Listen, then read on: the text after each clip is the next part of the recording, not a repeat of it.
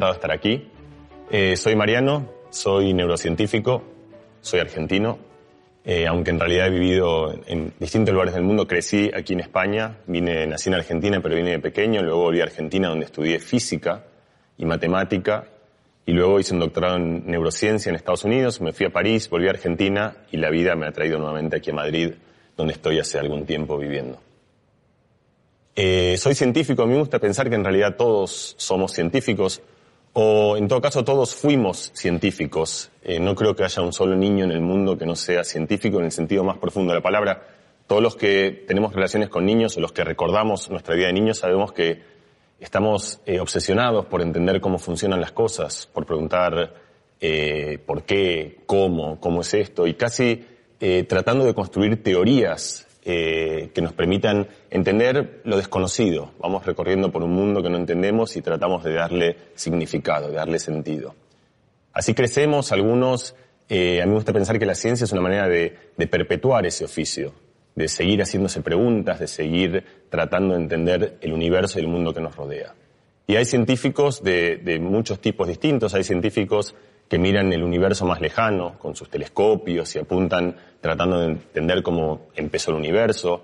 Hay científicos que miran en lo más profundo de la Tierra, geólogos que tratan de descubrir, eh, hacen agujeros cada vez más y más y más grandes y miran con sus máquinas increíbles para tratar de entender el misterio del viaje al centro de la Tierra. Hay químicos que tratan de entender cómo es la materia cuando se va haciendo más y más y más pequeñita. Luego estamos eh, nosotros, de una manera que los, los que somos, cuando digo nosotros digo los neurocientíficos, los psicólogos, la gente que estudia la ciencia del comportamiento, pero también un rango muy grande de gente que a lo mejor no se declara como científico, pero yo creo que lo son, como los escritores, eh, la gente que hace cine, de alguna manera los cocineros, que lo que tratamos de entender es a nosotros mismos.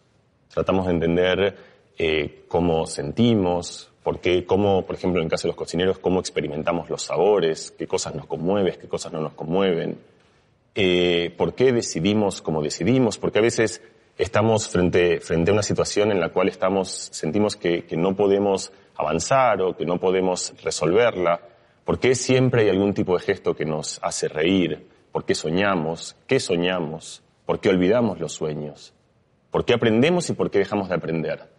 Y son preguntas que nosotros, los neurocientíficos, en algún lugar nos hacemos, hemos convertido, hemos mezclado el oficio de la ciencia, de hacer experimentos para tratar de construir teorías, para tratar de asignar significado, a una ciencia sobre nosotros mismos. Y hace algún tiempo, yo diría más o menos unos 40 eh, años, pero, pero la frontera es, es, es ambigua, hubo un cambio enorme, pasó algo, un descubrimiento tecnológico.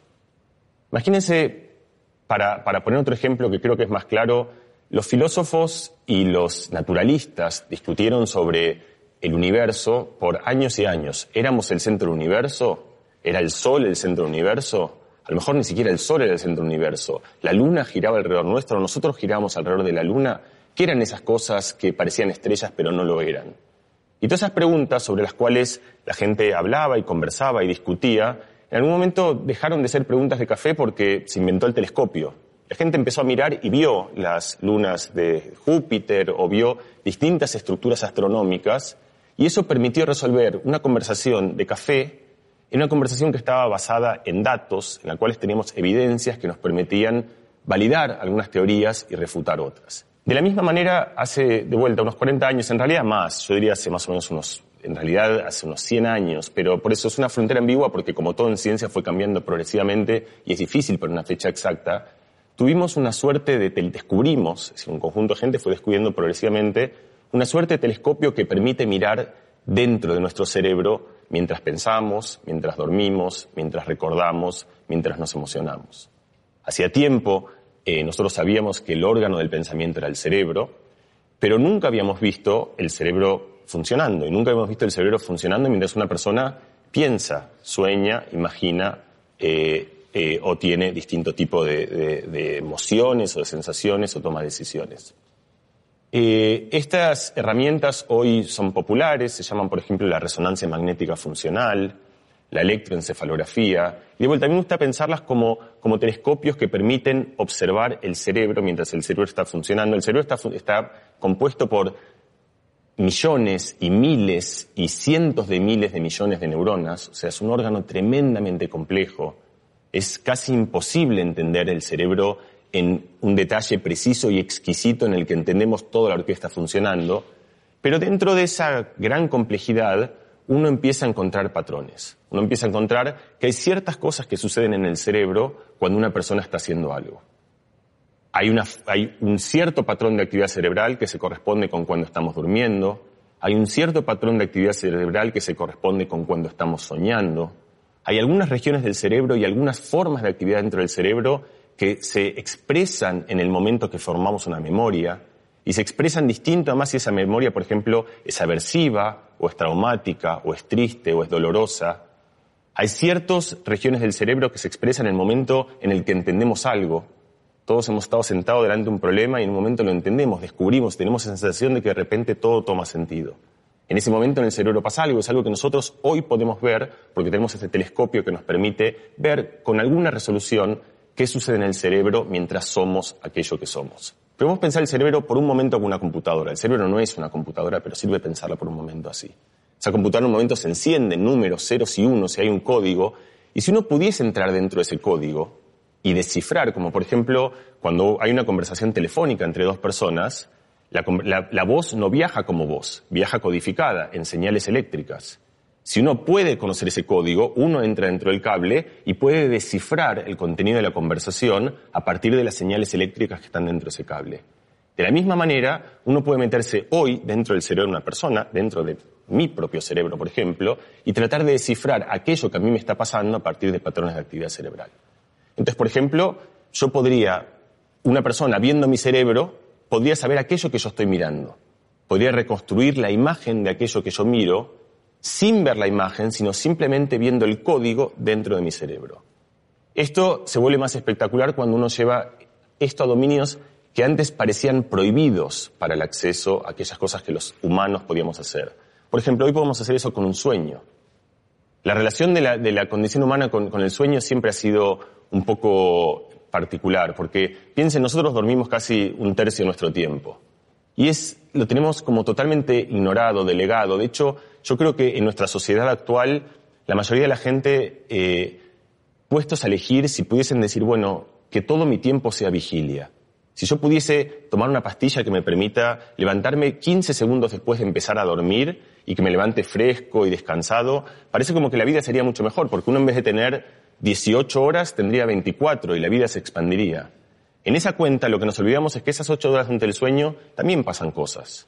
No solo descansamos, y entre ellas, por ejemplo, soñamos, y los sueños tienen una importancia enorme. Jorge Luis Borges, el, nuestro tan preciado eh, eh, autor argentino, al cual yo vuelvo mucho tiempo porque yo creo que fue un enorme pensador de estos asuntos, tenía un cuento de una persona que dedicaba toda su vigilia solo a tener buenos sueños. Es decir, la vida para esta persona en realidad no pasaba por la vida diurna, sino por la vida nocturna, a tal punto que todo lo que hacía durante el día era un trabajo para tener una buena noche, para tener buenos sueños. Entonces, parte de la relación por la cual nosotros hemos vivido un poco alejados de nuestros sueños, sobre todo hoy en una sociedad muy concreta y muy asociada a lo productivo, es que eh, los sueños los vemos un poco lejos. De hecho, los sueños muchas veces los olvidamos. Eh, casi todos nosotros, hay gente que no, recuerda de hecho ningún sueño. Hay mucha gente que recuerda sus sueños, pero que recuerda durante unos minutos, unas horas y después se desvanecen. ¿Qué tal si uno pudiese grabar sus sueños? ¿Qué tal si tuviésemos una herramienta, alguna especie de grabador que pudiese registrar aquello que soñamos, proyectarlo y que nosotros pudiésemos tener una relación distinta con nuestros sueños? Bueno, sucede que esto en alguna manera ya existe. O sea, hoy existe, cuando digo existe, digo, no existe en alta resolución y que vamos a ver los sueños en colores y espectaculares como los soñamos. Pero el principio es como la diferencia entre el telégrafo y Skype. El principio de que podemos, a partir de la actividad cerebral, registrar aquello que estamos soñando para después accederlo nosotros mismos y vincularnos con aspectos de nuestra, con aspectos de nuestra identidad que estaban relegados, hoy forman parte no de la ciencia ficción, sino de la ciencia y de la tecnología. Hace algunos años han proliferado enormemente los, lo que llamamos pacientes vegetativos o pacientes comatosos. Son pacientes, eh, de hecho hay una película de Almodóvar, habla con ella, que para mí también es una manera exquisita de relacionarse con esta idea en la cual hay una persona que tiene un habitáculo mental que es un signo de pregunta. Uno no sabe si esa persona qué siente, qué imagina, qué padece. Y es una situación, por supuesto, muy angustiante, porque es una situación en la cual eh, desconocemos algo que para nosotros es fundamental, que es poder saber qué sucede en el habitáculo mental del otro. Bueno, yo les contaba que nosotros tenemos esta herramienta que nos permite detectar actividad cerebral. Con esta herramienta, por ejemplo, uno puede, yo podría pedirle a cualquiera de ustedes, cualquiera de vosotros, a mí mismo, a cualquier persona, que imagine distintas cosas. Por ejemplo, cerrar los ojos e imaginar que camino por mi casa, que navego, que navego por la ciudad. Puedo imaginar el camino que hice para venir desde mi casa hasta aquí, o el que hago para ir de mi casa a la casa de mi abuela o a la casa de mi tía. Cuando hago eso se activarán unas partes del cerebro que tienen que ver con la navegación, con los mapas espaciales. También puedo, por ejemplo, imaginar otra cosa, como por ejemplo, imaginar que estoy haciendo un deporte, que cierro los ojos y que juego al fútbol, o que juego al tenis, o al balonmano, o al deporte que, o que bailo, pero que muevo el cuerpo. Y ahí se activan otras neuronas, que son las neuronas que, que coordinan el movimiento del cuerpo. Esto en sí ya es interesante, que es cuando imaginamos movimiento, se activan las mismas neuronas que de hecho hacen que nos movamos. No hace falta moverse para activar la corteza motora del cerebro, basta con imaginar movimiento. Entonces, con esto tenemos un decodificador. Yo puedo, entre comillas, leer la mente de la otra persona viendo su actividad cerebral. Puedo, por ejemplo, saber si es que están imaginando que caminan por su casa o si es que están imaginando que juegan al tenis. Por supuesto, eh, hay una manera más sencilla de saber eso que es preguntarle a la otra persona. O sea, dime qué estás pensando. La otra persona me lo cuenta y a lo mejor no hacen falta tres millones de euros para algo que en el fondo parece tan poco sofisticado como saber si el otro piensa algo u otra cosa. Pero ahora volvemos a los pacientes vegetativos. No le podemos, o sea, le podemos preguntar cosas, pero no nos responden. Y la falta de respuesta nos hace presumir que en realidad no nos escuchan, que no piensan, que no imaginan. Pero ¿qué tal si sí lo hacen? Y si en realidad lo que pasa es que no, por alguna otra razón, no pueden expresar ese conocimiento que tiene. Bueno, ahora tenemos una herramienta. Yo puedo decirle, mira, imagina que juegas al tenis, imagina que caminas por tu casa. Y si se activan las regiones del cerebro, de que imagina que juega, las regiones del movimiento corporal cuando imagina que juega al tenis y las regiones de navegación cuando imagina que camina por su casa, entonces yo puedo presumir, puedo asumir, es la mejor hipótesis que puedo hacer, que la otra persona me está escuchando, que está entendiendo, que puede pensar, que puede imaginar, pero que no me lo puede expresar, no me lo puede comunicar. Y si tengo esto, y ahí el científico en un momento se convierte en ingeniero, uno puede decir, bueno, tengo un protocolo de comunicación muy, muy sencillo, muy rudimentario, pero puedo decirte, mira, cuando me quieras decir que sí, imagina que juegas al tenis. Cuando me quieras decir que no, imagina que caminas por tu casa. Entonces, me gustaría presentarles este ejemplo porque yo creo que eh, refleja lo que para mí es la esencia de, de, por lo menos, por qué a mí me interesa hacer esta ciencia. Que es que yo pienso que nosotros, en última instancia, estamos todo el tiempo intentando comunicarnos, intentando entender al otro.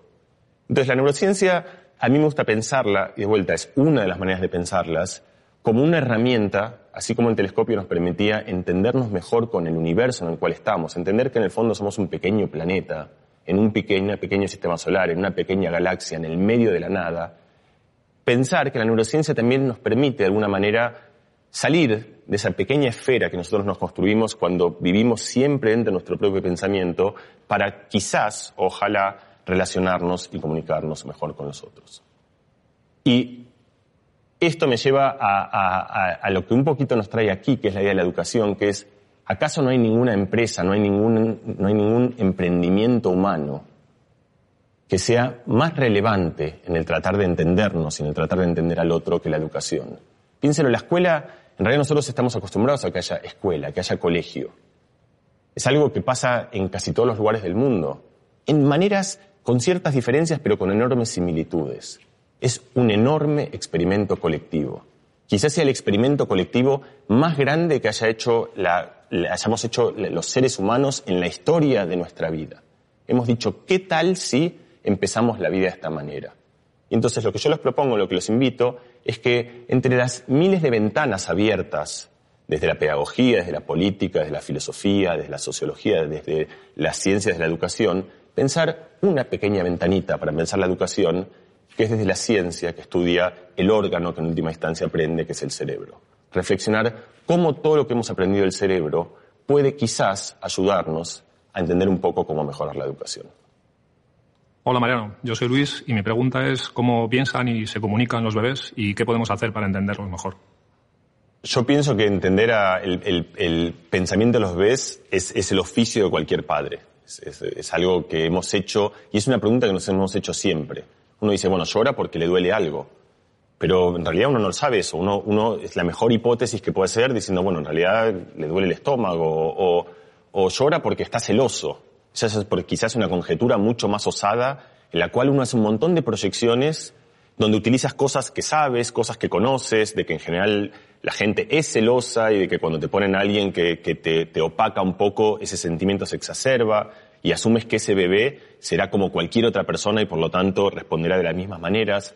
Hay como un montón de conjeturas, hipótesis sobre, sobre qué piensan los bebés. hay una corriente de filósofos que se llaman empiricistas ingleses que gestaron una idea que fue muy influyente y de vuelta es la idea más intuitiva que la idea es un cerebro es una tabula rasa, es decir, es una hoja en blanca.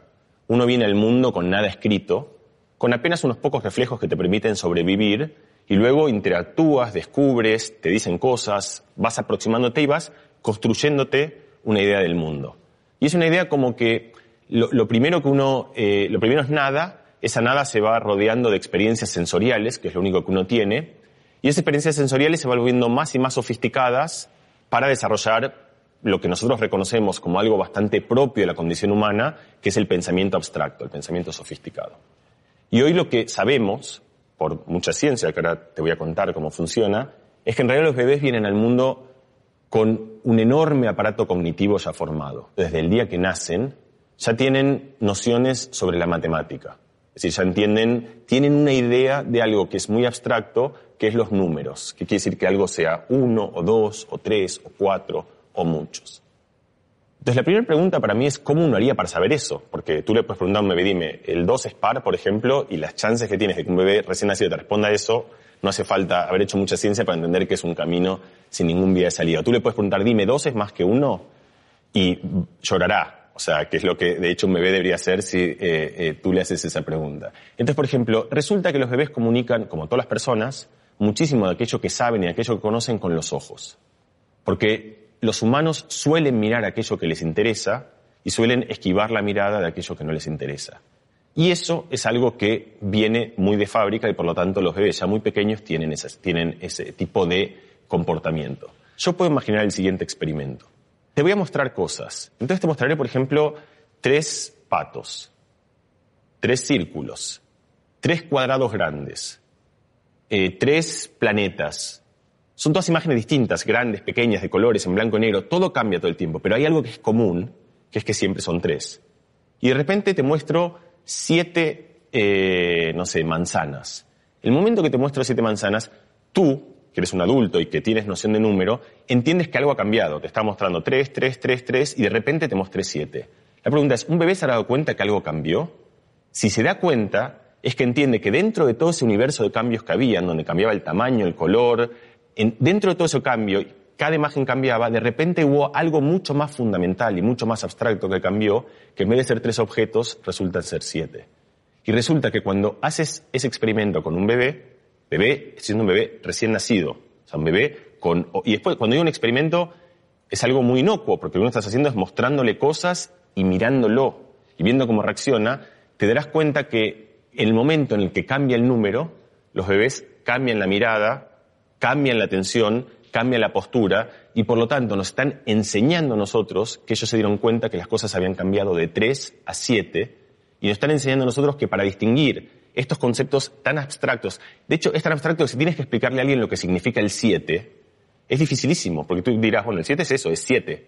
Entonces resulta ser que cuando nosotros, cuando nosotros, y cuando nosotros la comunidad de este experimento, por ejemplo, lo, lo hace una chilena que se llama Marcela Peña, a quien yo admiro eh, muchísimo, y un grupo de franceses, un matrimonio de hecho, que son Ghislaine y Stanislas Dehaene, eh, que están en Francia y que han hecho esta serie de experimentos, o con Véronique Issard, por ejemplo, para dar los nombres de la gente que hace esto, que son eh, gente que de vuelta se dedica a mirar bebés mientras miran cosas. y con esto han descubierto este tipo de, ideas. Nosotros estamos todos acostumbrados a que aprender nos cueste. De hecho, es la, la arquisencia de la educación. Si nosotros vamos al colegio a hacer algo que a veces es placentero, pero que en general significa un esfuerzo. Aprender las cosas que aprendemos en el colegio o fuera del colegio. Aprender un deporte, aprender un instrumento. Es decir, requiere un, un esfuerzo, un esfuerzo que nosotros conmensuramos mucho. La excepción notable a esto es el lenguaje. ¿Cómo puede ser que un bebé de dos años ya conjugue, maneje cientos y miles de palabras, haga frases bien hechas, a veces en dos idiomas, eh, pueda comunicarse, pueda entender, entienda sutilezas y ambigüedades del lenguaje.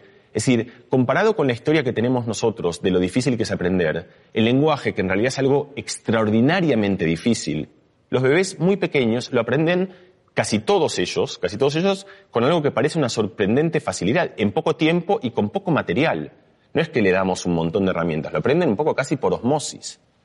Entonces, muchos científicos, entre ellos el más famoso fue Noam Chomsky, tenían la idea, que otra vez es una idea que va contra la idea de la tabla rasa, contra la idea del empiricismo, de que la razón por la cual los bebés aprenden tan fácil el lenguaje es porque ya vienen muy preparados para el lenguaje.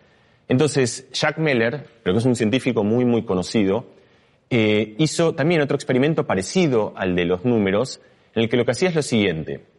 Pasaba frases. Entonces, la manera correcta hacer el experimento es que un bebé escucha lenguaje en todos sus colores. Por hombres, por mujeres, por niños, con voces graves, con voces agudas, en frases largas, en frases cortas, pero siempre español. Siempre, siempre, siempre español. Y de repente el idioma cambia. Empieza a escuchar también todo otro conglomerado de cosas, pero en holandés. En el momento que pasa eso, el bebé reacciona. Reacciona cambiando la mirada, reacciona. Eh, Jack tenía un experimento muy bonito en el cual el bebé tenía un chupete. Esto es como el de los Simpsons. ¿Vieron Maggie Simpson que hace.? Entonces, eh, en el momento que cambiaba el idioma, empezaba como que. Y lo, que está indicando con eso, está con los dos, tres bits que tiene para comunicarse, le está diciendo al mundo, yo me entero de que el mundo ha cambiado. Y al decirles momento del mundo que el mundo ha cambiado, está diciendo, estamos hablando otra vez de un bebé neonato, o sea, de horas de nacimiento, yo sé, para que se entienda bien, no hablo holandés, no hablo español, pero tengo algo dentro de mí que me permite separar uno del otro. Si haces el mismo experimento con italiano y con español, no se va a dar cuenta. Entonces, eso también muestra, esto para decir, por supuesto, no es que los bebés nacen como filólogos o como filósofos o como lingüistas, están lejísimos de ser eso, pero el punto importante es tienen ya cimientos, otra vez un sistema operativo, que les deja mucho más cerca de entender este tipo de problemas y que ya de alguna manera estructura cómo van a pensar y cómo van a organizar todo el pensamiento. Entonces, ¿cómo puede ser que, cómo es esta disonancia de que conocen tanto, pero en realidad no tienen ninguna manera de comunicar o de expresar a aquellos que conocen? Y eso viene de un experimento muy famoso que hizo el, eh, Piaget, el, psicólogo suizo, se llama el experimento A-9 de Piaget. Entonces, se basa en esta idea de descubrir cosas. Eh, si a un bebé le pones un, hay una mesa y en la mesa le pones un objeto y lo cubres, el bebé sabe que cuando descubras eso, a los 15 meses ya entienden perfectamente bien que el objeto va a seguir estando ahí. Pero Piaget descubrió esto. Descubrió que si tú tienes dos, eh, dos, dos lugares tienes un objeto, lo pones aquí y lo tapas, lo cubres. El bebé te está mirando como vosotros miráis ahora. Destapas esto, parece un truco de magia. Lo corres aquí, destapas el otro, lo pones y lo tapas aquí. O sea, el objeto primero lo puse aquí, lo tapé, luego a tus ojos, o sea, mientras lo veías perfectamente, lo destapé, lo cambié de lugar y lo puse en este lugar. La pregunta es qué hacen los bebés de 15 meses. Y los bebés de los 15 meses en todo el mundo lo que hacen es esto.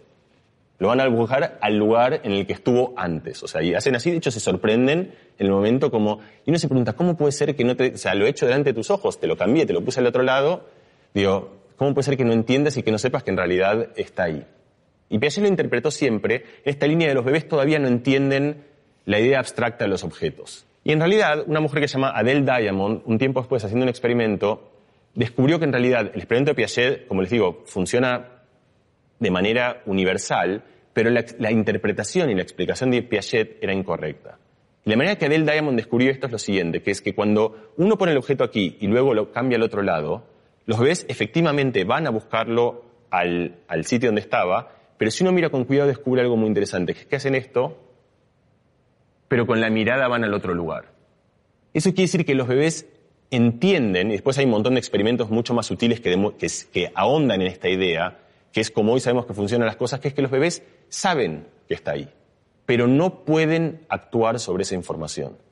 Y esto es una idea que creo que es una idea muy pertinente y relevante sobre cómo ha cambiado la concepción de cómo funciona el aprendizaje, ya no el aprendizaje escolar, sino el aprendizaje muy temprano, que es que muchas veces lo que los niños, cuando hablo de los niños, en este caso de niños muy pequeños, pero esto se extiende y hasta se extiende de vuelta hasta la adultez. Muchas veces el aprendizaje no consiste en adquirir conocimientos nuevos, sino en poder utilizar aquellos conocimientos que ya tenemos. Los bebés son a esa edad, los bebés pequeños, los bebés entre uno y dos años, entienden perfectamente un montón de cosas, pero no tienen todavía un sistema que se llama sistema ejecutivo y que se forma en la parte, yo me señalé aquí porque se forma en la parte más frontal del cerebro, lo que se llama la corteza frontal y la corteza prefrontal, que tiene que ver con poder controlar nuestro propio pensamiento. Yo sé que está ahí, pero igual de cualquier manera no puedo evitar el programa que ya tenía de ir a buscarlo al otro lado. Y nuestra comprensión hoy de cómo funciona el desarrollo cognitivo en los niños más pequeños es que en realidad tienen muchísimo más conocimiento del que pensábamos siempre que tenían, pero tienen muy poco desarrollado el sistema ejecutivo y por lo tanto no son capaces de utilizar ese conocimiento de una manera que sea eh, útil o, pertinente o funcional para las cosas que hacen. Hola Mariano, eh, mi nombre es Andrea y mi pregunta es eh, sobre algo que dices en tu libro y que también comentas con, otros profesores, y es que eh, los niños son grandes maestros. ¿A qué te refieres con esto? ¿Es algo que, tiene una base científica o es una frase hecha? Empecemos por un punto de partida que, es bastante, eh, creo que, que todos lo entendemos, que es que compartir conocimiento es una pulsión humana muy fuerte en los adultos, o sea, en nosotros mismos. Si no, no existiría Instagram. O sea, y no existiría Twitter y no habría redes sociales. Es decir, el gran éxito de las redes sociales tiene que ver con que nosotros, para realmente sentir la experiencia de algo, tenemos que compartirla con alguien. Entonces, esto eh, llevó a, todo un grupo de científicos. Eh, los, dos que empezaron con esto son un científico israelí que se llama Sidney Strauss y una persona llamada Tomasello, es el otro científico que, que, bueno, hay muchos otros, pero Tomasello y Sidney Strauss yo creo que son las personas más emblemáticas que comenzaron con esto, de tratar de, preguntarse dónde empieza esto. ¿Dónde empieza esta necesidad de que las cosas toman sentido en el momento que las compartimos con el otro? ¿Por qué enseñamos? ¿Qué enseñamos? ¿A quién enseñamos? ¿Y qué pasa cuando enseñamos? En todas estas cosas que yo dije al pasar, de saber lo que tú sabes, de saber lo que yo sé, son cosas que son fundamentales en el ámbito educativo. Y ahí va la esencia de lo que quiero ir, que es hablar con los otros es una manera de hablarse consigo mismo y por lo tanto de descubrir y de ordenar aquellas cosas que conocemos. Entonces, dentro del aula, el ejercicio de lo que se llama metacognición, que es una palabra difícil para decir conocer aquello que yo realmente conozco, y teoría de la mente, que son tres palabras no tan difíciles para decir conocer lo que la otra persona sabe y lo que la otra persona no sabe, están en el cimiento, en, como la especie de la trama, los ladrillos fundamentales de todo el proceso de las comunicaciones educativas. Yo pienso que si una persona le, dices, bueno, defíneme educación, ¿qué es educación? ¿O qué es aprender? ¿Qué significa aprender? La mayoría de gente te dirá, bueno, aprender es adquirir conocimiento. Es, la idea, la idea, yo creo que es, el flujo como, como espontáneo que viene en el momento que piensas muy rápido en qué significa la educación, dices, bueno, hay algo que no sé y lo veo un video, alguien me lo cuenta, lo leo y adquiero un conocimiento que no tenía. Sócrates fue el, primero, bueno, no el primero, pero fue el que esbozó esta idea enormemente y después Platón, esbozaron una idea de que en realidad el conocimiento no tiene tanto que ver. Ellos de hecho lo llevaron al extremo. El conocimiento no tiene tanto que ver con, o el aprendizaje no tiene tanto que ver con adquirir conocimiento externo, sino con reordinar el conocimiento que uno ya tiene. Esto por supuesto está muy de moda en situaciones de acceso infinito a la información. O sea, hoy dices, bueno, yo tengo internet y tengo toda la información, ponle que tengo contacto a Internet, la manera de aprender y descubrir cosas ya no es ganar más información, sino es aprender qué es importante, qué tengo que vincular con qué, cómo, qué de toda esta información es relevante para la pregunta que me acaban de hacer. Todo ese ejercicio, que es un ejercicio interno, forma parte de un proceso de pensamiento que es un proceso de aprendizaje. De hecho, quizás sea uno de los procesos vitales de aprendizaje. Y hay un experimento muy bonito, a mí me encanta, que te muestra cómo ya está esta intuición de compartir conocimiento, que funciona así. Un adulto eh, está sentado frente a un bebé y en un momento, mientras está sentado, se le cae algo. eh, se pierde y por lo tanto, y no lo ve. El bebé lo está mirando. Hablábamos, la educación parte de una, de una situación de disparidad de conocimiento. El bebé sabe algo que yo no sé. A mí se me ha caído algo, este niño que tiene un año apenas, entonces lo busco y lo que típicamente hacen los bebés es apuntan al lugar en el cual se me ha caído. En el momento que apuntan al lugar que se me ha caído pasa algo que otra vez pasa desapercibido, pero a mí me parece extraordinario. Primero, ¿por qué lo hace? O sea, nadie le pidió que me enseñe algo. Me está diciendo algo que yo no conozco. Se da cuenta que hay algo que yo sé, que él, que él sabe, que yo no conozco, y tiene la motivación, la intención, el deseo de resolver eso. Para mí, ese es un gran maestro. Tiene un año, no habla, no sabe lo que es la pedagogía, no ha estudiado nada todavía, pero tiene adentro suyo la virtud y el potencial de un gran maestro. El experimento es aún más bonito porque si yo tiro deliberadamente el objeto y lo miro, con lo cual el bebé ahora sabe que yo, que no hay disparidad de conocimiento, o sea, que yo esa información no tengo, entonces ya no apunta hacia ese lugar. O sea, solo apunta y me da esa información cuando entiende que esa información él la tiene, pero yo no la tengo y tiene la motivación y la pulsión por resolver esa disparidad de conocimiento. Estamos hablando de un bebé de meses, un bebé de un año que con lo único que tiene, que es la capacidad de apuntar, es, el pe pequeño rudimentario lenguaje que tiene, me lleva a resolver esa situación. Nosotros lo que hacemos es, tenemos, eh, hacemos experimentos en los cuales le enseñamos cosas a, a niños y después lo ponemos en una situación en la cual le pedimos a estos niños que le enseñen esto a otro niño. Entonces, y estudiamos cuándo lo hacen, por qué lo hacen y qué pasa en el momento en que lo hacen. Y te quiero contar dos cosas que para mí son las más bonitas y las más relevantes de esta. Por ejemplo, una cosa que le enseñamos es, eh, son problemas de geometría. Son niños muy pequeños que todavía no han estudiado geometría, pero tienen intuiciones geométricas. Entonces, por ejemplo, les mostramos un montón de líneas que, por ejemplo, son todas paralelas. Una sí, otra sí, otra sí, otra sí, otra sí, y de repente hay una línea que no es paralela, que es así. Son dos líneas que no son paralelas. Le preguntamos, es un juego, le preguntamos de todas estas cartas, ¿cuál es la que es distinta? Y los niños, aunque nunca hayan escuchado paralelismo, son niños de cuatro años, muy rápido te apuntan porque tienen una intuición sobre geometría. Entonces te dicen, mira, esta es rara, porque... Y entonces tú les preguntas por qué. Y entonces los niños lo que hacen en general es esto. Y entonces dices, bueno, ¿sabes qué? No me lo respondas porque la verdad que no debes saber nada, entonces no me me respondas. Pero ¿sabes qué? Trata de explicárselo a Ana o trata de explicárselo a Juan. Entonces los niños lo primero que hacen es esto. Se levantan o sea, cambian en el momento que quieren comunicar, explicar y convertirse en maestros para explicar, para empezar cambian completamente de posición corporal, cambian, se dirigen, miran a los ojos, adquieren como si fuesen grandes oradores. O sea, se ponen, de estar así, en silencio, pasivo y un silencio, por favor no me atosigues, pasan inmediatamente a una actitud corporal que es completamente distinta. Entonces, primera cosa, se ponen de pie. Segunda cosa, empiezan a hablar, y no solo hablan, sino hablan un montón. O sea, cuando tú mides, el, y, esto no, es una anécdota, de vuelta, nosotros tenemos 100 niños a los que les pedimos explícame y medimos cuánto tiempo hablan, y tenemos 100 niños a los que les decimos explícaselo a Ana o a Juan o a Pedro y medimos cuánto tiempo hablan, y pasa una barrita así a una barra así. O aumenta el tiempo de cuánto tiempo hablan, y tú puedes decir, bueno, ok, hablan más tiempo, están más entusiasmados. Eso es bueno. Pero eso no quiere decir necesariamente que, que estén hablando algo que tenga significado. Pero resulta que sí.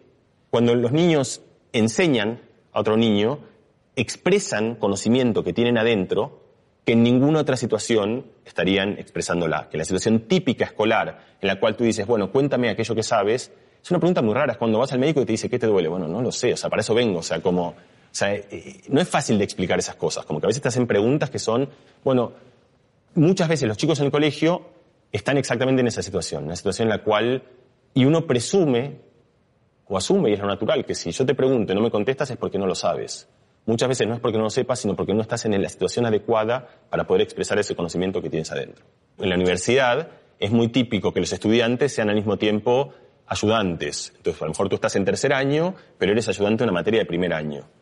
Y esta situación no es tan típica en los colegios, con alguna excepción que son, por, por lo menos en Argentina y en otros lugares del mundo, en España no conozco, colegios rurales, que son colegios con muy pocos alumnos, tan pocos que en realidad las clases las comparten en un colegio, todo el colegio tiene 18 alumnos, entonces tiene una única clase. Entonces en esa situación se da muchísimo más este intercambio en el cual los alumnos son a la vez alumnos, pero también son maestros de alumnos que todavía están en distintos estadios del, del proceso educativo. Y pasa una cosa que es mucho más interesante, que es que además aquel niño o niña que está enseñando, al enseñar aprende. Y otra vez, eso no es por magia, eso es una idea viejísima. Hay un filósofo llamado Séneca que tiene esta frase famosa que dice docendo dicimus, que en latín quiere decir enseñando aprendemos. Y la idea de que, eh, de, de por qué eso sucede, otra vez, no es una casualidad extraordinaria, sino que simplemente al expresar un problema a la otra persona, estás haciendo este ejercicio tan importante del que hablamos antes, en el cual estás dando orden al conocimiento que tienes adentro. Para resumir esta idea, los niños desde, muy, muy pequeñitos, desde que apenas tienen recursos comunicativos, ya expresan esta intención de, comunicar información al otro, de, contarle al otro aquello que el otro sabe, parecen medir, no, es solo algo ciego, sino que parecen medir bastante bien, que te enseñan, calibro cuánto conocimiento tú tienes y cuánto conocimiento yo tengo y sobre eso te enseño, es decir, están haciendo realmente el, el oficio de ser un maestro. Luego, nosotros vemos que los niños cuando son un poco más grandes lo viven con muchísimo entusiasmo y lo hacen espontáneamente y que además cuando lo hacen comunican con mucho más riqueza su propio conocimiento, más, más expresivamente y con muchísima más precisión y además todo eso tiene cierta utilidad, o tiene, no cierta, sino tiene utilidad en el aula, en el sentido que es algo que hace que todos ganen. Para fijar esta idea, me parece muy importante decir que esto no es algo que pretende reemplazar el sistema educativo y decir, ¿sabes qué? Ahora los niños aprenden entre ellos y que no hayan maestros. Eso sería tomar una idea con cierto asidero y llevarla al absurdo completo. Porque hay un montón de cosas que los niños no saben, los maestros, y de hecho, seguramente casi todo el aula tiene que funcionar así. Los niños son grandes maestros, por último, en el sentido que también en tiempo real van observando las consecuencias de aquello que enseñan y pueden adaptarse eventualmente hasta para lidiar con los adultos que nosotros detallamos que no eran capaces de aprender nada. Por eso eh, me parece que por toda esta ciencia eh, eh, lo resumimos en una frase compacta que es que los niños son grandes maestros. Hola Mariano, soy Bárbara, soy educadora Hola. y bueno, se dice que vivimos en la edad de la dispersión y rodeados de tecnología. En clase vemos que cada vez eh, cuesta más que los chavales eh, se concentren y mantengan la atención. ¿Cómo funciona esa atención y cómo podemos hacer para entrenarla? Ayuda a veces, yo creo, para generar empatía, empezar de una manera bastante sencilla a, a entender la dificultad de la atención, porque parece como que atender algo es muy fácil sea, como que, como que dice, bueno, presta atención a esto, es sencillo, presta atención. Bueno, no es tan sencillo. La gente dice presta atención como suponiendo que basta con quererlo para hacerlo, como que es una cosa que es gratis. Y a mí me gustaría como ir contándote que no es así para tratar de entender justamente el, el dónde a veces puede ser que falle más y cómo hacer en algunos casos para poder intervenirlo. Entonces vamos a hacer, vamos a hacer un juego, todos, ¿ok? Y para este juego necesito que hagáis eh, una consigna muy sencilla, que es prestar atención a el color de, de, lo que yo voy a mostrar. Que a ser palabras, cada uno va a estar en un color distinto. Y cuando uno presta mucha atención a algo, es muy rápido. Para justamente la atención nos permite actuar muy rápido sobre las cosas. Nos, nos permite ignorar todo el resto para estar focalizado en algo y hacer las cosas mejor y más rápido. Entonces, eh, bueno, esto funciona así. Yo voy sacando eh, eh, palabras y me tenés que decir el color de esto, ¿vale? Me, me voy a poner de pie, que va a ser más sencillo. Entonces, ¿de qué color es esto? Vale, está bastante bien, pero creo que lo podemos hacer mu mucho mejor. Entonces vamos a hacerlo otra vez. Ahora ya sabéis que es rojo, entonces es más fácil todavía, ¿vale? Pero... Vamos a hacerlo un poquito mejor todavía, pero bueno, vamos. Sois un público estupendo. Este no, este no, este no aquí. Entonces vamos a hacer ahora este. Y ahora, eh, ¿de qué color es esto? Amarillo. Ahora voy a sacar una al azar, así me le decís, no sabéis si es rojo o amarillo, son los dos. Amarillo. ¿Alguien dijo rojo no? Ah. Rojo. Vale, podemos hacerlo todavía más rápido. Y yo voy a seguir sacando aquí mis recetas. Y este es mi favorito. Ojos verdes, ¿verdad? Vale. Entonces ahora vamos a hacerlo con tres. Amarillo. Verde. Rojo. Vale. Y entonces ahora vamos a hacer así. Verde. Verde. Puede fallar. Rojo. Rojo. Bien, funcionó, funcionó, funcionó. Puede fallar, pero no falló. Bueno, estáis todos suspendidos. Adiós, nos vemos el... el... ¿Te das cuenta? Bueno, ojalá, ojalá, mira, este, este experimento es muy famoso, es un experimento, tiene nombre, tiene el nombre del que lo hizo, que se llama Stroop. ¿Y por, por qué lo hago? ¿Qué quiero contaros? Primero, lo, lo, lo, que te dije al principio, a lo cual quiero volver. O sea, uno dice, mira, si me dices presta atención al color, es, es muy sencillo, presta atención al color y punto. Sin embargo, aquí estoy diciendo presta atención al color y estoy compitiendo con algo contra el cual la escuela os dijo durante tres años préstale atención a esto, lee, lee, si ves letras, léelas, si ves letras, léelas, si ves letras, léelas, léelas, léelas, léelas, no dejes de leer. Y entonces nos han martillado tanto, y, por suerte, bien, para que podamos leer, que eso es algo que está como, como si queréis, grabado muy, muy profundo, en circuitos que atraen la atención muy rápidamente. Por eso, dicho sea paso, y está bien, está últimamente siendo muy revisado el tema de qué tipo de anuncios tienen que haber en la vía pública. Porque si tú vas conduciendo, la instrucción, por supuesto, es eh, presta atención al, tráfico, que es lo que tienes que hacer para que la conducción sea más segura. Pero si yo te pongo 18 cosas que compiten con tu atención y que son enormes atractores de la atención, ahora vamos a ver cuáles son, entonces te estoy poniendo en una situación que es muy difícil. Entonces lo que yo quería con esto es mostraros que algo que parece tan sencillo como presta atención al color de algo, que uno diría, si me lo dicen, lo hago. O sea, soy adulto, tengo, yo tengo muchos años, he aprendido mucho, fui a la universidad, me dicen, presta atención al color de algo, debería poder hacerlo. Y sin embargo, no es así. Entonces, lo primero que a mí me parece que ojalá esto funcione es generar un poquito de empatía y comprensión con cualquier niño al que le cuesta prestar atención a algo. Prestar atención a algo es difícil. Es lo primero que hay que entender, no es fácil. Es fácil decirlo, es difícil hacerlo. Y sobre todo es difícil hacerlo cuando hay muchas cosas que compiten por esa misma atención. ¿Y qué compite por esa atención? Depende de quién somos, de cuántos años tenemos, del mundo interno que tengamos. Porque aquí os mostré, por ejemplo, una competición muy sencilla que es entre el color y la lectura. Yo, aquí hay dos canales. ¿Y, eh, ¿qué, ¿qué, tiene de bonito experimento de Stroop? Que es, queremos dos respuestas distintas. Queremos decir azul por el canal de la lectura y queremos decir rojo por el canal de los colores. Entonces, eso genera confusión. Pero yo os pedí ignorar todo lo demás y prestar atención solo al canal de los colores, y sin embargo eso es difícil. En este caso, los dos canales vienen de afuera. A veces un canal viene de adentro. Los niños, los adultos, pero los adultos también muchísimo. No, hay ninguna sola persona que no se entre en un ascensor y no ponga a hablarse consigo mismo, solo. O sea, no hay una sola persona que entre en un ascensor y decir, mañana tengo que o hacer. Es decir, uno produce voces propias, esas voces propias son generadoras de la atención que compite con la atención externa. Entonces, esto por supuesto, yo creo que lo sabe todo el mundo, pero a mí me parece que viene bien recordarlo que a veces cuando pedimos cosas, conviene saber que muchas veces eso que estamos pidiendo puede ser bastante más difícil de lo que en realidad estamos haciendo. Entonces, por ejemplo, una situación típica es un bebé que llora. Los bebés lloran, es así, los bebés pequeños lloran, lloran mucho, a veces lloran mucho. Entonces, un bebé llora mucho y el, entonces el padre o la madre intenta hacer algo, ¿no? No, no, no funciona, no funciona, no funciona. Y luego hay algunos padres y madres que pierden un poco los estribos. Y que entonces se vuelve como una especie de, ya son dos entes eh, eh, completamente desorbitadas, un bebé que llora y un padre que le dice, deja de llorar, deja de llorar, deja de llorar. Pero, señora, no puede dejar de llorar. O sea, usted le está pidiendo algo que a lo mejor no puede hacer. Lo que muchos padres descubren es que si en vez de decirle, deja de llorar, fíjate, cuando deja de llorar, ¿qué es, lo, ¿qué es lo que le estamos pidiendo? Deja de prestar atención a aquello a lo que estás atendiendo, que es un mal sentimiento, y concéntrate en otra cosa. Piensa en algo bueno. Como decirle, bueno, Vale, pero ¿cómo hago? Yo tengo ocho meses para salir de un pensamiento obsesivo en el cual estoy y ir hacia otro lugar. Bueno, lo que casi todos los padres descubren espontáneamente, los que no descubran, le viene bien que alguno se los diga, es que mucho más fácil que pedirle que voluntariamente salga de eso es presentarle algo que compita por la atención, como por ejemplo, ¿has visto esto? ¿Has visto esto que está aquí? Y muchas veces, no siempre, porque si el dolor responde algo muy genuino, el, el, llanto responde algo muy genuino, como por ejemplo un dolor muy fuerte, algo así, seguirá llorando, pero muchas veces cuando simplemente era la persistencia de un pensamiento el cual no podían dejar de atender, inmediatamente dejan de llorar como si no pasó nada. Tú te dices, deja de llorar, deja de llorar, deja de llorar, deja de llorar, llora, llora, llora, mira esto, se acabó el llanto.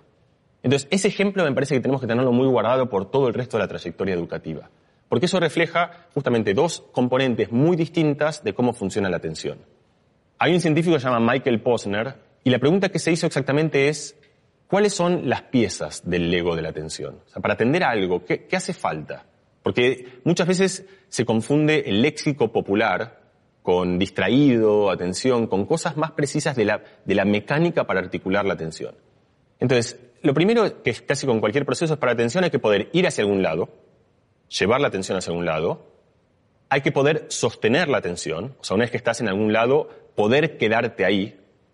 Muchos chicos no les cuesta tanto ir, pero les cuesta quedarse. Y luego, es el caso que vamos a ver, hay que poder salir de eso, ir hacia otro lugar. Muchos chicos les cuesta, una vez que están en un lugar, poder salir de ese lugar, ir hacia otro lugar. Ir, quedarse irse. Muy sencillo. Es como el- cualquier viaje que hacemos tiene esas tres partes. Vamos a algún lugar, nos quedamos en ese lugar, eventualmente entendemos que es suficiente, nos retiramos. Lo, que agregó Mike, además de muchas otras cosas, pero que es importante para esto, es que el ir tiene dos razones distintas. A veces voy porque quiero, eso se llama la atención endógena. Yo llevo mi pensamiento a algún lugar porque quiero estar ahí, quiero concentrarme en la clase de matemática, quiero concentrarme en la lectura, quiero concentrarme en la conversación que estamos teniendo. Y a veces la atención va a donde quiere ir. Eso es lo que se llama la atención exógena. Yo estoy hablando de una persona, una conversación, que encima pongamos que no es muy interesante, pero que formalmente yo tengo que, eh, es mi jefe. Entonces eh, lo escucho y, y ya me cuesta, porque yo tengo que mantener la atención. Tengo que, otra vez, estoy ahí, pero tengo que mantenerme ahí. Y es difícil mantenerme ahí, porque tengo que hacer esfuerzo para eso. Y encima de eso viene alguien y se pone atrás, hablar atrás, y pasan cosas que pueden ser terribles. Por ejemplo, se ríen. O sea, si se ríen y yo tengo que mantener la atención aquí contra algo que está diciendo, atención, ven para aquí, es dificilísimo. Otra que todos reconocemos y que es muy bonita y muy simple es si pronuncian nuestro nombre. Trata de mantenerte en una concentración, en una conversación atento mientras alguien dice atrás, en mi caso Mariano, Mariano. escuchar tu nombre es algo que grita muy fuerte para que te des vuelta aún si no eres tú el que están hablando, simplemente dicen tu nombre. Lo que Mike Poner descubrió es que cada una de estas piezas tienen cierta independencia. Nosotros cuando decimos presta atención a algo, las mezclamos todas, las confundimos todas, pero que en realidad cada una de estas piezas, ir, quedarse, salir, ir por propia voluntad o ir porque, porque la atención me está llevando solo para ese lugar, tienen sus circuitos cerebrales, o sea, hay gente que le cuesta más una y le cuesta menos la otra, eh, y sobre todo se desarrollan en tiempos distintos. O sea, los chicos a medida, o los niños y las niñas a medida que maduran, van desarrollando cada una de estas facultades, todas las cuales nosotros las resumimos en algo llamado atención, genéricamente atención, que se desarrollan a destiempo. Los límites motores, los entendemos, los límites corporales los entendemos bastante bien. Nadie se enfada con su bebé porque dice, mira, ¿sabes qué? Ve volando hasta este lugar y tráeme el otro. No, no lo puede hacer. ¿Qué tal si reflexionamos un poco más sobre los límites cognitivos que también tenemos, genuinos? Y las dificultades, como por ejemplo, a distintas edades hay ciertas facultades que están desarrolladas y otras facultades que no. Otra vez, a veces la ciencia nos ilumina para darnos cierta humildad, para, para- para entender que, que no somos el centro del universo y para entender que a lo mejor nos ayuda a conectarnos con, el otro- con la otra gente haciendo que no le pidamos lo imposible. Muchas situaciones de frustración en educación, en educación familiar, en educación en el aula, en educación política, en educación, salen de que uno le pide a la otra persona cosas que la otra persona genuinamente no puede hacer. El ejemplo de la atención es uno de los más pertinentes, porque es muy difícil para un adulto entender que algo tan sencillo como deja de prestarle atención a esto es algo que eh, un bebé pequeño, que un niño pequeño no puede hacer. Entonces, ayuda a entender esto, ayuda a entender que hay distintas componentes. La atención forma parte de un conglomerado de funciones que más genéricamente llaman funciones ejecutivas. Las funciones ejecutivas tienen que ver con, sobre todo, todo el sistema de atención, el que acabamos de hablar, el sistema de memoria reciente, o sea, es lo que te permite tener un, durante un tiempo algo en la cabeza que no se te vaya, que también es una manera de atender. Por ejemplo, yo te doy un número de teléfono y tú no quieres perderlo, te digo una dirección y tú no quieres perderla durante un rato. Entonces lo que haces es, te concentras en eso, lo repites mentalmente para que no, para que no se vaya. Es una manera de atender a un pensamiento durante un rato. La otra tiene que ver con lo que genéricamente se llama planeamiento. Es decir, la capacidad de decir, eh, voy a empezar a estudiar ahora porque eh, si estudio mañana no voy a llegar. Para hacer eso hay que tener primero un montón de control de poder simular el futuro, o sea, de darte cuenta y decir, mira, yo si hago esto mañana me llevará este tiempo. Tienes que poder llevar el foco mental a una proyección hacia el futuro y además tienes que poder superar algo con lo que compite, que es decir, pero ahora, por si puedo estudiar mañana, ¿por qué, estudiar ahora? Lo último que quiero decirte con esto eh, de la atención es lo siguiente. Cuando los niños crecen en situaciones de adversidad social, eh, de carencia social, eh, eso afecta el desarrollo cognitivo.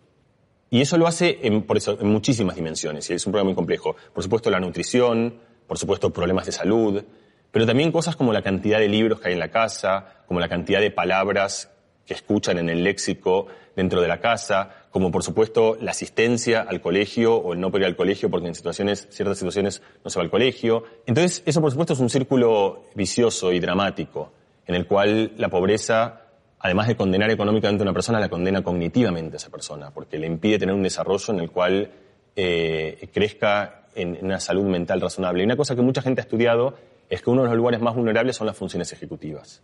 Si los chicos que crecen en situaciones muy adversas socialmente crecen en, eh, con, con, con déficits en general muy severos en el desarrollo de funciones ejecutivas.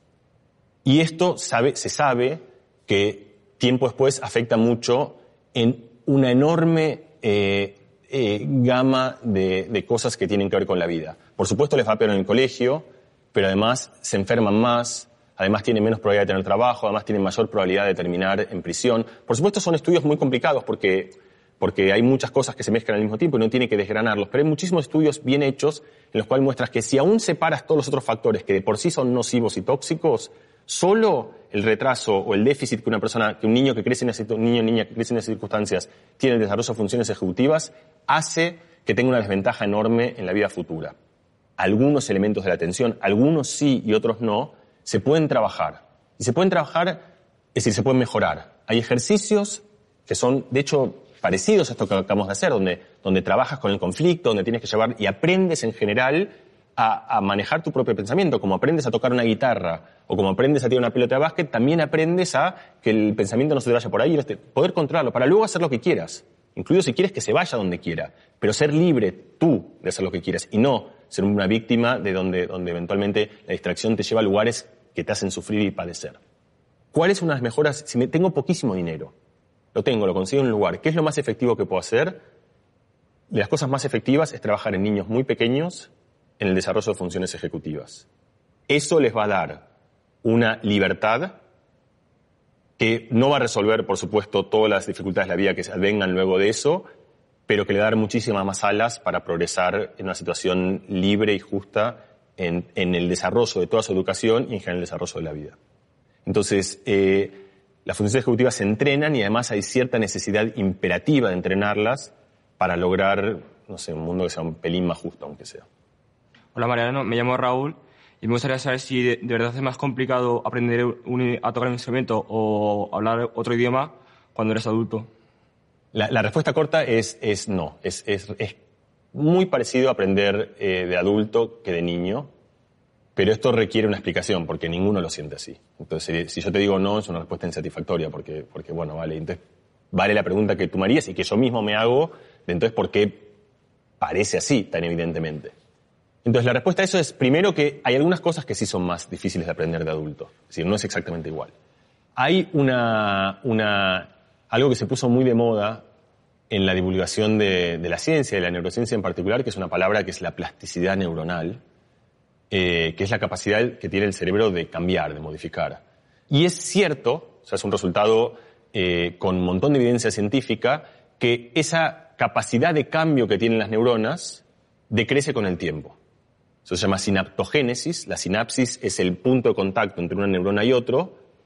Esa capacidad que tienen las neuronas de formar nuevas sinapsis, nuevos contactos y por lo tanto nuevos circuitos que codifiquen cosas nuevas, decrece con el tiempo. Thorsten Wiesel de, Suecia, que vive en Nueva York, otro, otro extraordinario eh, neurocientífico, él descubrió, estudiando el sistema visual, que el sistema visual de muy pequeño tiene mucha, mucha capacidad de cambio y que luego se consolida. Y que la capacidad de cambio baja, se consolida quiere decir que la capacidad de cambio baja enormemente. Eso se llamaban periodos críticos. Y la idea es que hay momentos en la infancia en la cual el cerebro tiene mucha capacidad de cambio y luego el cerebro se vuelve mucho más duro, mucho más resistente al cambio. Este es uno de los ejemplos en los cuales un resultado cierto se comunica y genera una idea equivocada. Porque eso es verdad, pero no es verdad que eso signifique que de grande no puedas aprender o que no puedas aprender lo mismo, salvo en algunos dominios muy particulares. Como por ejemplo, uno de ellos es, y en el caso de los idiomas, es la capacidad de detectar fonemas. Cada idioma tiene fonemas distintos. Por ejemplo, nosotros en castellano tenemos cinco vocales, A, E, I, O, U. Son cinco sonidos. Por supuesto, la A que pronuncias tú y la que pronuncio yo son distintas. Y, la que pronuncio yo la mañana cuando me levanto ronco no es la misma. Pero todo ese cúmulo de sonidos, que lo puedes imaginar en espacio de sonidos como una especie de, de nube grande, todo la reconocemos como un, un, único icono, que es la A, el fonema A. Luego la E, la I, la O y la U.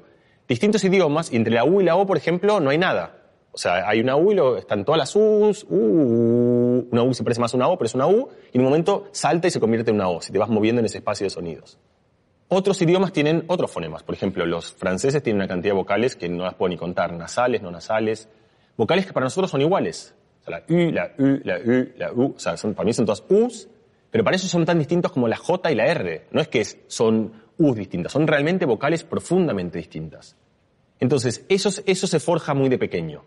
Y por eso es que es cierto que aprender a hablar con buena pronunciación y con, sobre todo con algunas diferencias fonémicas, de fonemas que a nosotros nos, nos resultan muy costosas, eh, es mucho más difícil de adulto. Entonces, hay algunas cosas que son más difíciles de adulto que de niño, como por ejemplo esta, eh, aprender los fonemas de un lenguaje. Pero la mayoría de las cosas no lo son. O sea, aprender a tocar la guitarra de adulto o de niño, en realidad, el, el, cuando lo mides realmente por hora de aprendizaje, resulta que es más o menos lo mismo, no es que los niños aprenden más. Entonces, ¿dónde emerge esta ilusión de que de grande las cosas son más difíciles? Emerge de que los grandes pasan dos cosas, que son muy parecidas, poquito distintas, pero muy parecidas. La primera es que de grande uno subestima cuánto un niño tiempo pasa aprendiendo algo. Cuando este niño, ah, toca la guitarra muy bien porque aprendió de pequeño. No es porque aprendió de pequeño, es porque pequeño pasó 870.000 horas tocando la guitarra. Si hubiese de pequeño hecho un mes de guitarra y dejada como tú lo haces de adulto, no tú digo, pero como este adulto que se queja lo hace, entonces tampoco hubiese aprendido mucho. Los adultos en general queremos aprender mucho con poco esfuerzo.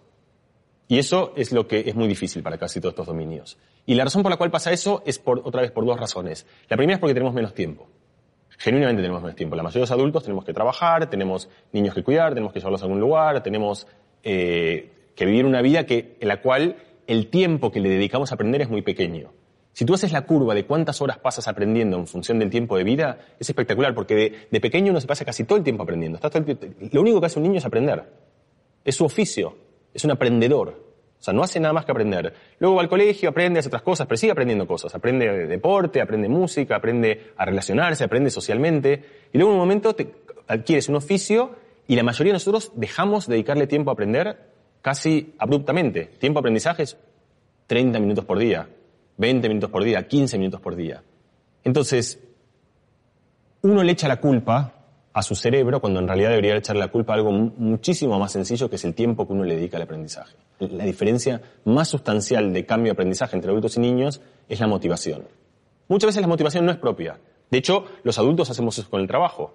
No todos los adultos aman su trabajo, pero casi todos los adultos van y pasan ocho horas en su trabajo. Sin embargo, muy pocos adultos pasan voluntariamente ocho horas tratando de aprender el violín, o aprendiendo ruso, o aprendiendo eh, a pintar. Está estudiadísimo que si tú compensas por ese factor, y tú dices, bueno, ¿cuánto aprendo por tiempo y por motivación, que son variables bastante parecidas? Un adulto aprende casi, casi, casi lo mismo que un niño. Hola Mariano, mi, nombre es Susana y bueno, volviendo un poco al tema de, los idiomas, pues comentando con padres, con compañeros de trabajo, con amigos, eh, en general parece que hay mucha preocupación por el tema de que los niños desde muy tempranas edades aprendan muchos idiomas, inglés, chino. ¿Realmente pueden aprender tantos idiomas a la vez y realmente esto les puede ocasionar alguna confusión? Por supuesto, esta pregunta es una pregunta que viene con, como todas las preguntas sobre nosotros mismos, que viene con intuiciones y consejos. Eh, la primera intuición es la que tú expresas, y es una intuición que todos compartimos, que es que enseñarle a un niño muchos idiomas es una enorme confusión, porque ya aprender un idioma es dificilísimo, y, luego hay todo tipo de conjeturas, como por ejemplo, bueno, que el padre le hable un idioma y la madre le hable otro. Le hablamos en la escuela este y en la casa, como hay un montón de ideas de, bueno, de que todas van parecidas, como decir, bueno, pero no se lo mezclemos tanto, porque si lo mezclamos es una ensalada y no hay manera de que entienda nada. Esta es la intuición. ¿Por qué no lo pensamos al revés? Digo, como ejercicio. Lo normal es hablar muchos idiomas y nos preguntamos qué tal si en realidad hablamos uno solo, que es otra manera de pensarlo. Y esa manera de pensarlo también tiene asidero, porque si lo cuentas por niños en el mundo, hay muchos más niños en el mundo que hablan más de un idioma que uno solo. O sea, lo más normal, entre comillas, si tomas como norma lo, lo más frecuente y lo más usado, no es que los niños crezcan hablando un idioma, sino que crezcan hablando muchos idiomas. Lo raro, entre comillas, es crecer hablando un idioma. Entonces, me gustaría solamente poner esta idea de no es que esto es lo normal y a partir de esto nos, preguntamos por ventajas y desventajas del otro, sino que nos preguntamos por cómo es este universo y cómo es este universo. Me parece una manera más interesante de, ahondar ese, problema. Ahora, en, cómo funciona la parte cognitiva, es decir, solamente en el estudio, que hay miles de estudios eh, sobre bilingüismo en, en casos muy distintos. Por supuesto, España es, o como Canadá, que son países que tienen un bilingüismo que tienen fluctuaciones muy grandes de bilingüismo con regiones mucho más monolingües y regiones bilingües de distintos tipos, han sido lugares que han estado muy a la avanzada de la investigación en bilingüismo. Los grandes pensadores del bilingüismo, de la ciencia del bilingüismo, se han forjado muchos aquí. El bilingüismo tiene, confunde mucho menos de lo que la gente pensaría. ¿Cómo se hace eso? Estudias niños que crecen en ambientes mono, de monolingües o niños que crecen en ambientes multilingües, bilingües o trilingües, o, y vas estudiando los distintos hitos del desarrollo del lenguaje, que son muchos. Por ejemplo, cuando dicen sus primeras gesticulaciones, eh, a, igual, más o menos al mismo tiempo. Cuando empiezan a decir las primeras palabras, más o menos al mismo tiempo. Cuando empiezan a conjugar, cuando empiezan a comprender el lenguaje pero no hablarlo. Los bebés empiezan mucho antes a entender el lenguaje antes de, de poder producirlo, lo tienen. Todos esos hitos del lenguaje, cuán bueno es su lenguaje, cuán rico es, cuán avanzado, cuántos errores gramaticales tiene de un tipo y de otro, cuando mides las trayectorias con muchísimo cuidado entre niños monolingües y entre niños bilingües o trilingües, encuentras que son casi exactamente iguales, con alguna diferencia que es la riqueza léxica. La cantidad de palabras del lenguaje, que es el léxico, es una de las cosas en las cuales los niños multilingües tienen menos en promedio que los niños monolingües. Con la salvedad de que si agregas el léxico en los dos idiomas, entonces la cantidad de palabras que tienen ya no es menor. A veces es mayor, a veces es igual. También esta investigación ha, ha derribado algunos mitos, como por ejemplo, es una idea muy intuitiva esta que te contaba de que, los, de que hay, conviene separárselo para que entiendan, bueno, este es el francés, este es el castellano, o este es el inglés, entonces te lo separo, por ejemplo, en casa se hable uno, afuera se hable otro, mamá habla uno, papá habla otro, o, o bueno, no, eso no hace falta. Eso se sabe porque, por ejemplo, hay ejemplos de multilingües donde son multilingües porque los padres son distintas nacionalidades y hablan distintos idiomas, o hay ejemplos de multilingüismos muy típicos en España, donde los dos padres hablan los dos idiomas. Por ejemplo, hablan catalán y castellano y alternan entre uno y otro. O hablan gallego y castellano y alternan entre uno y otro. Y entonces son dos casos muy distintos, porque en un caso el padre siempre habla en un idioma y la madre en otro idioma, en otro caso los dos hablan los dos. Y uno diría, bueno, el segundo puede que los confunda más. Tampoco. O sea, y eso es bastante interesante porque los niños muy pequeños, esto hay estudios preciosos que muestran que viendo la cara de alguien saben qué idioma está hablando. O sea, si tú pones una persona hablando en francés y la subtitulas en inglés a un bilingüe, se sorprende, como hay cara de hablar francés. O sea, que es una cara de, ya pones la cara de una manera que, y son pistas muy sutiles, que otra vez parece, es como toda la, magia de la percepción, de, no la magia, lo extraordinario de cómo funciona la percepción eh, de, y la inferencia a partir de pistas mínimas, donde un, un, cuando habla un niño, un niño muy pequeño de un año, todavía no habla, no necesita que le digas, mira, el francés es aquí y el inglés aquí o el francés aquí y el castellano aquí, porque eso lo hace solo. Ya viendo cosas como la curvatura de la boca y, la, y una cantidad de cosas, ya adivina de, bueno, este es un canal y este es el otro canal. Hay bastante evidencia, pero con cierta controversia, de que el bilingüismo ayuda a las funciones ejecutivas. Es decir, te ayuda esta capacidad de saltar y voluntariamente de controlar el saltar de un lenguaje al otro, se va del dominio del lenguaje y hace que un chico sea mejor en saltar de un problema al otro. Es decir, estoy en matemática, paso a geografía, estoy en matemática dividiendo y tengo que multiplicar, o estoy haciendo esto pero tengo que llevar la atención ahí. Todo eso que tiene que ver con, gobernar y llevar tu pensamiento de un lugar al otro, hay mucha evidencia que muestra que los chicos bilingües mejoran esa facultad. Entonces, desventajas muy pocas, ventajas muy probablemente. Yo creo que es bastante claro desde la ciencia que el bilingüismo esencialmente no tiene ningún riesgo, esencialmente si acaso tiene ventajas. Ahora, otra vez, es muy importante poner el contexto en las cosas, porque lo que estamos hablando aquí y donde están construidos estos estudios es en chicos que lo que estamos hablando es, ¿qué pasa si un chico crece 24 horas escuchando un idioma o crece 24 horas escuchando dos idiomas? Eso es muy distinto que cuando uno piensa el bilingüismo en el colegio. Porque el bilingüismo en el colegio lo que tienes ya no es que eh, escuchas los dos idiomas y eres, eres, eres muy hábil y has, y has tenido un montón de entrenamiento en esos dos idiomas, sino que tienes mucho de uno y un poco de otro. Que en el colegio hay toda una realidad de circunstancias que hacen que la inclusión de dos idiomas traigan problemas prácticos. Un ejemplo de eso es si tú lees un texto en inglés y hablas mal inglés, en general la gente no entiende nada del contenido. Y no entiende nada del contenido por una buena razón, que es que toda la atención y todo el esfuerzo está en la traducción. Si tú le estás enseñando a alguien en un idioma que lo habla pero mal, la comprensión va a ser mucho peor. Entonces, ahora viene la pregunta difícil, es una pregunta que yo no puedo responder, porque es una pregunta que no es la ciencia, es decir, no es una respuesta que venga solo de la ciencia, es una respuesta que combina un montón de cosas, combina nociones de política educativa, las nociones de qué queremos que el colegio resuelva, incluye nociones de qué tipo de sociedades queremos construir, Es decir, decidir si el colegio tiene que ser bilingüe o no, en qué dosis, no va a salir de lo que yo te cuente de los chicos no se confunden de pequeños. La ciencia muestra que los chicos no se confunden de pequeños, pero la ciencia también muestra que aprender algo en un idioma que hablas más o menos te quita un montón de comprensión. Entonces, hay una decisión que es de política educativa, que es qué priorizas. Nosotros sabemos, es un hecho, que si para ti es importante que los chicos aprendan dos idiomas y lo pones con suficiente énfasis en el colegio, lo van a aprender. Eso no va a venir sin costo, por supuesto. Y eso va a depender de las condiciones que tengas para hacerlo. Tienes suficientes maestros que puedan hablar en ese idioma y que lo puedan hablar bien. Tienes un currículum. Es decir, hay un montón de consideraciones que vienen ahí que son decisiones prácticas y pertinentes para tomar esa decisión. Entonces, como es un tema, de vuelta, muy sensible y es un tema que mezcla ciencia con cosas que no son ciencia, me parece que estas cosas hay que aclararlas cada una en su lugar. El mensaje de la ciencia es, si creces con dos canales abrumadores de lenguaje, aprenderás los dos casi en los mismos tiempos. Y además, casi con certeza te llevarás unas ventajas de eso. Luego, si te preguntas cómo pasa cuando esto empieza a diluirse en una realidad educativa, hay un montón de consideraciones a las cuales yo pienso que tenemos que ser mucho más responsables y no irnos con una idea sencilla de la ciencia dice esto o he leído un artículo o un trabajo que me dice esto o lo contrario, sino hacer una reflexión como corresponde, que es mucho más integral, mucho más vasta y mucho más profunda.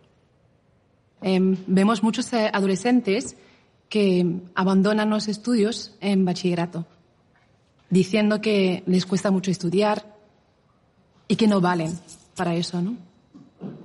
Entonces, desde tu punto de vista, realmente es así, hay algunos que valen y otros no a la hora de estudiar. Y para esas chicas, esas chicas y esos chicos, ¿qué pueden hacer para, para realmente aprovechar su, su, potencial y seguir aprendiendo? Si algunos servimos o no para aprender, eh, en primer lugar, todos, no hay, no hay, una sola persona, y diría no hay un solo animal en el mundo que no aprenda. Es decir, en el sentido de, de, pero nadie, o sea, la capacidad de cambio y la capacidad de cierta adaptación y la capacidad de reaccionar y de modificar los comportamientos es eh, la esencia de la vida, diría, esencialmente. Eh, con lo cual, en primer lugar, esto me parece un punto importante, la frase corta de alguien no sirve para aprender es un disparate, es decir, no, no tiene ningún asidero, todo el mundo aprende, todo el mundo sirve para aprender, Luego, por supuesto, la pregunta en realidad se refiere a para aprender algunas cosas en particular, porque uno puede decir, bueno, yo no sirvo para las matemáticas, por ejemplo. Eso tampoco tiene ningún asidero, no hay ninguna persona que no sirva para las matemáticas. Sí es cierto que hay, y como todos sabemos, hay para cualquier facultad cognitiva hay distintas aptitudes. Luego hay algunas cosas generales que afectan a todo el, aprendizaje, que son lo que llaman en general el temperamento. O sea, hay chicos que son más móviles, que no paren, otros que están más así todo el día. Y ese es un rasgo, eh, hay chicos que son mucho más extrovertidos y por lo tanto les resulta fácil y natural conocer a aquellos que conocen. Hay chicos que son mucho más introvertidos. Y esas cosas, justamente se define así el temperamento como aquellas cosas que son muy difíciles de cambiar. Habría un discurso que sería muy grato si fuese así de decir, somos todos iguales. Cualquier persona puede aprender lo mismo y de la misma manera y exactamente igual. La realidad es que no es así. ¿Alguien no está hecho para aprender? Definitivamente no. O sea, todo el mundo puede aprender. ¿Todo el mundo aprende exactamente igual y a todo el mundo le conviene aprender exactamente de la misma manera? No. O sea, hay distintas predisposiciones. ¿Por qué pasa eso? Porque como tenemos distinta altura, distinto color de ojos, también tenemos un distinto conglomerado de, de, de, de, facultades o de habilidades cognitivas que nos hacen un poquito más predispuestos para una cosa que para la otra. Segunda cosa importante de entender, que esto es mucho más fácil de verlo también en el dominio del cuerpo y del deporte que en el dominio cognitivo. Todos los entrenadores saben que hay cosas que son mucho más fáciles de cambiar que otras. Por ejemplo, la resistencia es algo que es relativamente fácil de cambiar. Requiere esfuerzo, pero tú agarras a una persona que corre 800 metros y no puede más, y trabajas, trabajas, trabajas, trabajas, trabajas, trabajas, y, a los dos años está corriendo 15 kilómetros a una velocidad de vuelta, salvo excepciones, que no tenga, pasan, o sea, excepciones enfermedades, digo, excepciones singulares en las cuales realmente por, por limitaciones estructurales no puedes correr. Pero casi todo el mundo con entrenamiento mejora desde aquí enorme. El resumen es que si bien hay variabilidad, esa, eh, por variabilidad quiero, quiero, decir, hay algunos que tienen un poquito más de facilidad para aprender que otros, esa variabilidad es mucho menor de lo que uno piensa. Porque en realidad esa variabilidad queda exaltada por ciertos estigmas donde ya te, bueno, tú no sirves para esto y es un círculo vicioso. Entonces ya no haces esto, no tienes motivación, te va mal, sigues sin hacerlo. Y eso pasa al revés. Es muy interesante porque uno, los ejemplos siempre más famosos de, como de innatismo, de talento, o como de, son, piensas en Mozart, en, uno piensa en, los niños prodigios, ¿verdad? Uno dice, bueno, Mozart ya tenía dos años y, y componía, como que parece, como que lo que quiero decir con eso es que, como uno lo percibe, es que parece como un don que te ha dado Dios, como algo mágico con lo cual naciste y que no se trabaja y no se puede eh, cultivar, sino que o lo tienes o no lo tienes. Es, es un don, es un talento, así es como uno percibe. Entonces, ahí hay una cosa que es muy importante saber, que es este círculo virtuoso o vicioso, en el cual el momento que te ubican como que eres bueno a algo, entonces tú lo conviertes en tu lugar, es tu lugar, es tu chiste, es tu gracia, es tu gratificación. El niño que empieza a hacer magia muy pequeño. Empieza, un día lo empezó. Tamariz, los grandes magos cuentan, no sé por qué empecé. Un día hice una magia, me funcionó, y, y, y, y la gente le sonrió. Entonces eso lo motivó y empezó a trabajar y le sonrieron más. Y entonces hace desde ahí hasta ahora 10 horas de magia entrenando por día y es el mejor mago de todos los tiempos, pero probablemente porque tenga alguna habilidad, pero sobre todo porque ha trabajado como un condenado en eso. Entonces, estos estigmas yo creo que son muy nocivos. Y creo que hay una idea instalada en- en- con cierta liviandad en ciertos ámbitos educativos de, para estar motivada, cada persona tiene que hacer lo que quiera. A ti te gusta, lo tuyo es bailar, baila, lo tuyo es cantar, canta, lo tuyo es hacer matemática, haz matemática, lo tuyo es la contabilidad, pero desde muy pequeño. A mí esa idea me parece, en primer lugar, primero, que, que tiene muy poco fundamento. Yo entiendo la razón de esa y la comparto, o sea, sería muy bueno que cada uno haga lo que le guste hacer.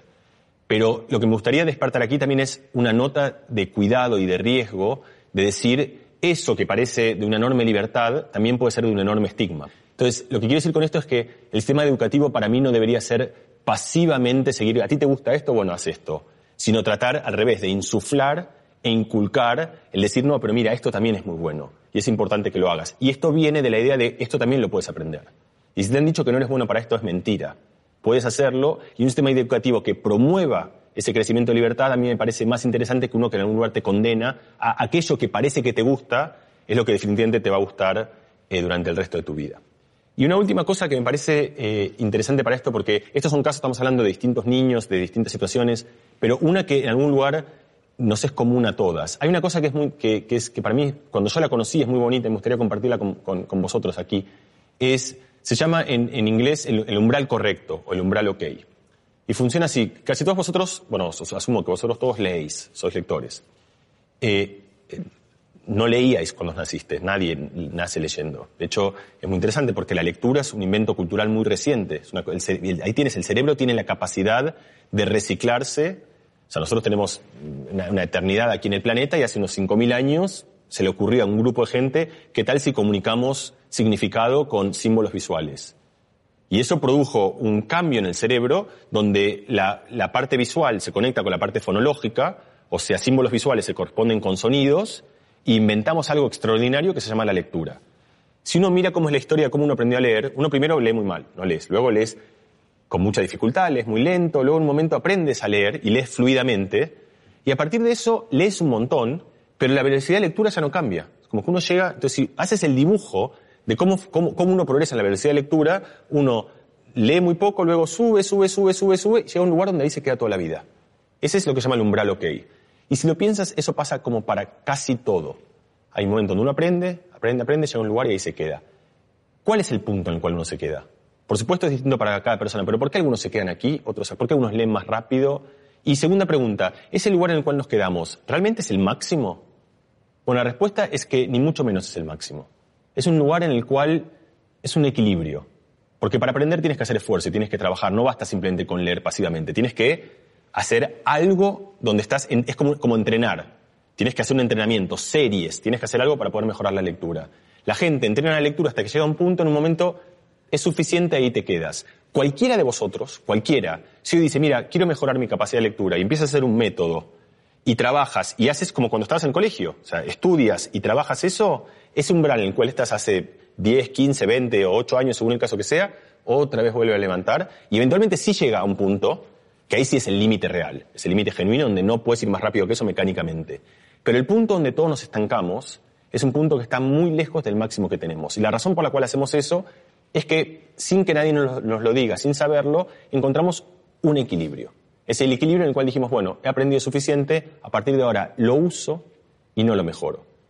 Entonces, para cualquier, lo que te quiero decir con esto es que esto no solo vale en el colegio y un adolescente, decir, tú no eres bueno para esto o ya has tenido suficiente con esto. Cualquier persona, en cualquier momento de la vida, que diga, yo quiero mejorar esto, lo mejora. Bueno, cerramos esta conversación sobre, sobre educación y el cerebro. Eh, quería contar una, una, pequeñita historia también para que, para que veáis cómo es la, la vida del, del, lado de un científico, una científica. Eh, uno pasa muchos años estudiando, hoy hablamos de muchas cosas, pero en realidad cada, cada uno de nosotros cuando hace ciencia la hace, la hace sobre un problema muy pequeño, muy puntual, y son muchos años y mucho esfuerzo, y luego vas y cuentas tus resultados a alguien. Hay un congreso donde vas y cuentas y es un momento muy importante, y, y al principio cuando uno es más joven y empieza en general lo cuentas como que ni siquiera es una charla, te llevas como un póster donde tienes como tu, tu historia, y a mí siempre me conmovía que ese póster en el cual uno cuenta cosas es, son años de tu vida. O sea, dos años que has pasado, noches de insomnio, en general trabajamos mucho, y es tu pequeña ventanita, ¿no? Y luego al lado hay otro, y otra, y otra, y otra, y otro, y otra, y 40.000 ventanitas. Son 40.000 personas, cada uno con su historia, apasionado, eh, lleno de entusiasmo y lleno de... Lo que quise con esto es mucho conocimiento, muchas horas de mucha gente con mucha pasión, con, mu con, con mucho bagaje de conocimiento, con mucha intención eh, tratando de entender cómo funciona el cerebro, cada uno de sus recovecos, cómo funciona la visión, cómo funciona la memoria. A mí desde hace muchos años me interesó, me pareció eh, que hemos descubierto cosas para mí impresionantes y que he querido compartir con vosotros, eh, pero siempre me pareció que un desafío enorme era, preguntarnos eh, cómo todo esto que hemos aprendido sobre el cerebro eh, puede servirnos para mejorar un poquito la educación. Yo creo que con esto hay que ser muy claro también de, la educación se nutre de, de, muchísimas herramientas y muchísimos elementos.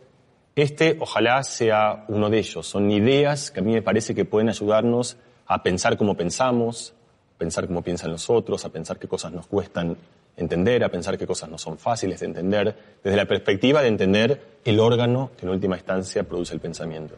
Así que para mí, después de toda esta vuelta, de haber empezado ahí con los pósters y, y luego haberme hecho estas preguntas, estar aquí compartiendo con vosotros esta conversación, que es una conversación inicial en algún lugar, o sea, de vuelta, sin intención de tener respuestas categóricas para las cosas, pero de, de empezar a abrir interrogantes que nos hagan pensar sobre cómo pensar la ciencia, cómo pensar la ciencia del cerebro, cómo pensar la ciencia del pensamiento puede ayudarnos a construir una educación que sea mejor.